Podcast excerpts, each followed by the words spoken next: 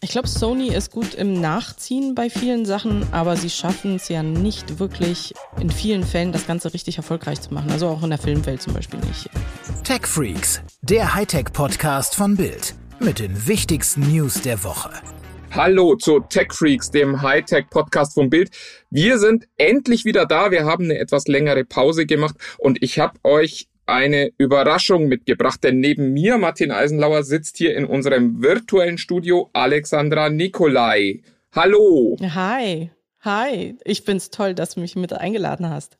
Ja, was heißt eingeladen? Du bist jetzt hier zu Hause und wir wollen mit euch über die News der Woche reden und ich würde sagen, wir legen gleich los, oder? Ja, sehr gern. News der Woche. Die News der Woche ist der Megatrend Wordle. Noch im November waren es circa 90 Besucher, die die Website hatte. Inzwischen sind es Millionen. Ganz Amerika steht Kopf und sucht jeden Tag ein fünfbuchstabiges Wort.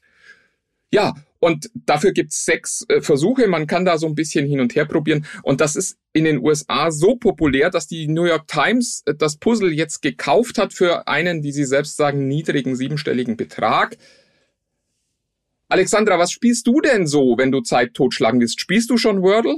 Nee, tatsächlich noch nicht. Auch, obwohl, jetzt wo du es sagst, ja, ich bin mir nur nicht im, darüber bewusst gewesen, dass ich Wordle spiele. Doch, tue ich. Immer wieder mal on and off, lustigerweise.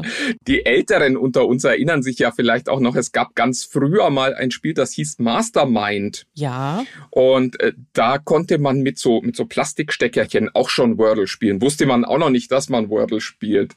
Mich hat's lustigerweise noch nicht erreicht. Ich spiele immer noch Nonogramm, wenn ich Zeit totschlagen muss unterwegs. Ja, und dann gibt's immer noch die ganzen Joule-Spiele.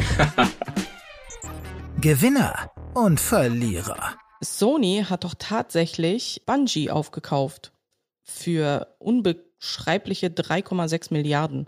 Falls ihr nicht wisst, was Bungie für Titel herausgebracht hat, das sind unter anderem eben Halo und Destiny. Und ist das eigentlich eine Reaktion auf Microsofts Übernahme von Activision Blizzard? Was glaubst du? Ich glaube ehrlich gesagt nicht so richtig dran. Also A, du schüttelst so eine Firmenübernahme nicht mal ebenso aus dem Ärmel. Und B, es ist halt auch eine andere Gewichtsklasse. Also Activision Blizzard ist wirklich, äh, wenn man den Vergleich mit der Autowelt mal probieren möchte, das ist Mercedes-Benz, was Microsoft da gekauft hat. Bungie ist, ja, ach, was weiß ich, äh, vielleicht so Skoda oder so. Da wird dann auch immer über Halo gesprochen, was für Microsoft ja ein wahnsinnig wichtiger Titel ist, was aber gern vergessen wird. Halo gehört Microsoft und wurde zwar mal von Bungie entwickelt, aber ist eben nicht mehr Teil von Bungie, sondern die haben momentan Destiny. Was glaubst du denn, was, was Sony mit so einem Studio will?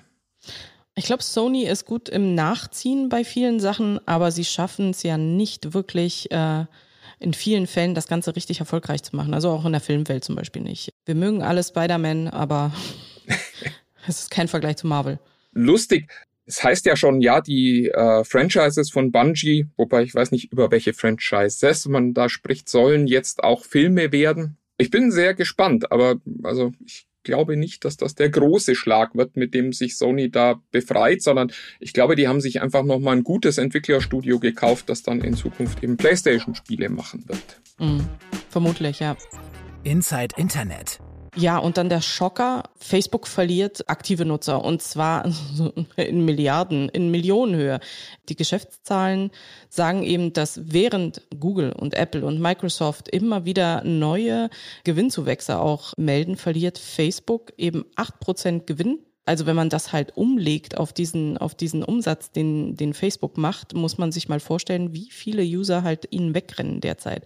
Mir ist nicht ganz im Klaren, außer natürlich, dass das Portal insgesamt nicht mehr ganz so attraktiv ist, woran das jetzt aktuell liegt. Könnte es TikTok sein? Meine Tochter sagt, es ist TikTok und die ist ja eine der wichtigsten Internetanalystinnen dieser Welt.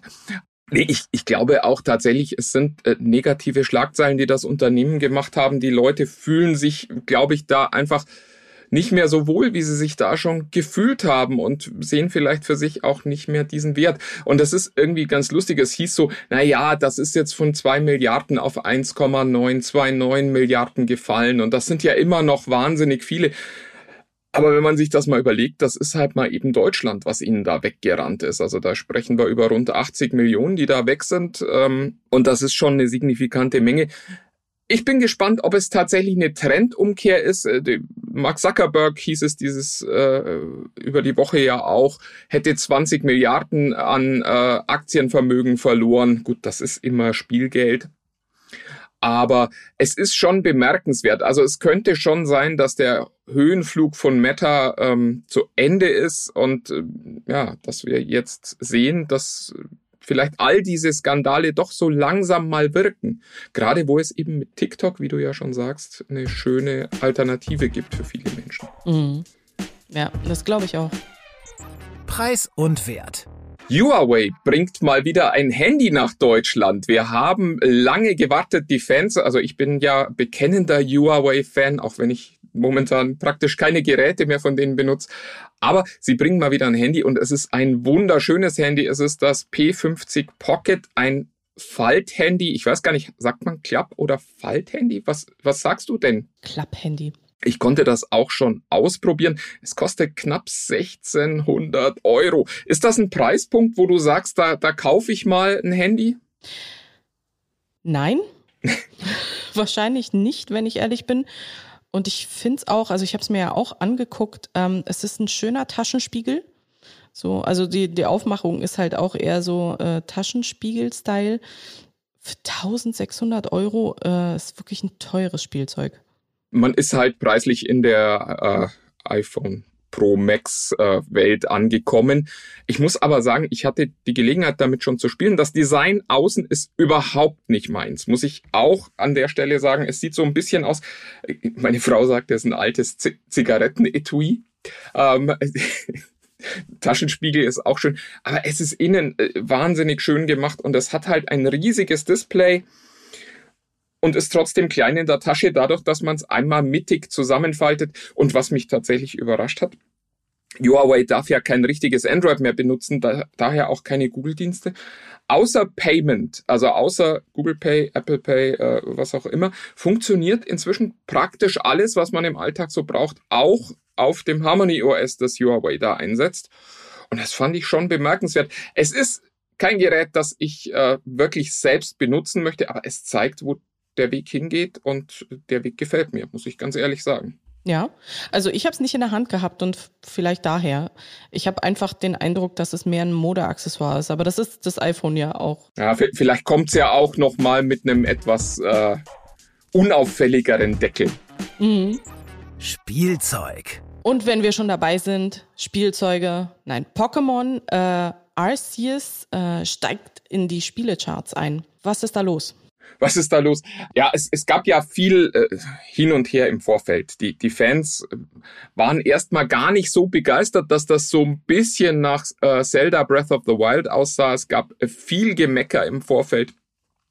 Und dann stellt sich raus, es ist ein wunderschönes Spiel geworden. Also ich bin seit, ach, ich glaube zwei Wochen oder so dabei und ich, ich spiele, spiele, spiele. Ich bin schon über das Ende der Hauptstory hinaus und kann immer noch nicht aufhören, durch diese schöne Welt zu laufen. Ja, die Grafik ist nicht so sensationell äh, wie jetzt bei einem Halo Infinite oder so. Da kam ich gerade äh, her. Ähm, aber gerade wenn man unterwegs spielt, ist es äh, ich finde seit Jahren das schönste Pokémon und das spaßigste Pokémon und das gelungenste Pokémon. Und es ist toll, dass diese alte Franchise endlich mal so ein neues Gesicht kriegt. Bist du denn so eine Retro-Gamerin oder bist du überhaupt Gamerin? Wir, wir kennen uns noch viel zu wenig. Ich bin tatsächlich äh, selbst auch Gamerin. In Pokémon bin ich, mit Pokémon bin ich aber nie warm geworden, weil das äh, einfach irgendwie die Domäne meines jüngeren Bruders gewesen ist. Er ah. hat den Gameboy geohnt, das waren seine Spiele und ich durfte mich dann mit Zelda zufrieden geben. Na ja. Da wurde er ja mal wild hin und her getauscht und deswegen hatte ich da nicht mitzureden. Kann man ja durchaus machen. Zelda ist ja nicht die schlechteste zweite Option. Richtig, ja, ja. Nee, ich bin, ich bin auch ein Gamer im eigentlichen Sinne. Kann ich dir beim nächsten Mal mehr darüber erzählen. Wenn du Breath of the Wild mochtest, dann wirst du tatsächlich auch äh, das neue Pokémon schön finden, weil die Welt wirklich so ein bisschen ähnlich aussieht. Ich finde, die von Breath of the Wild war noch mal ein bisschen detaillierter und liebevoller. Aber es ist eben genau dieses Gefühl, du läufst durch so eine Welt und das ist nicht diese, diese Top-Down-Welt, die man bisher immer so hatte, sondern du bist halt richtig drin. Sonst hatte ich tatsächlich immer ein bisschen Probleme zu verstehen, warum äh, die Leute Pokémon, die neuen Pokémon-Teile so toll finden, aber diesmal verstehe ich es wirklich zu 100 Prozent.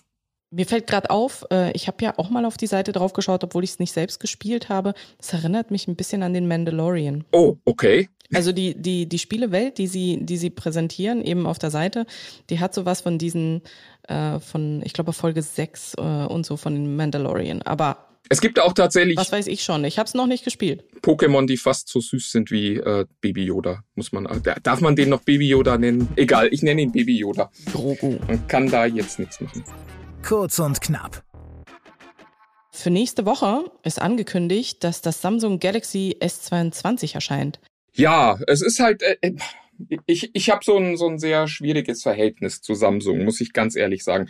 Ich finde, dass die tolle Smartphones bauen und auch das erwarte ich jetzt wieder vom S22. Das wird ja wieder eine Familie, wie wir es schon kennen. Also es wird wahrscheinlich ein S22, ein 22 Plus und ein S22 Ultra geben.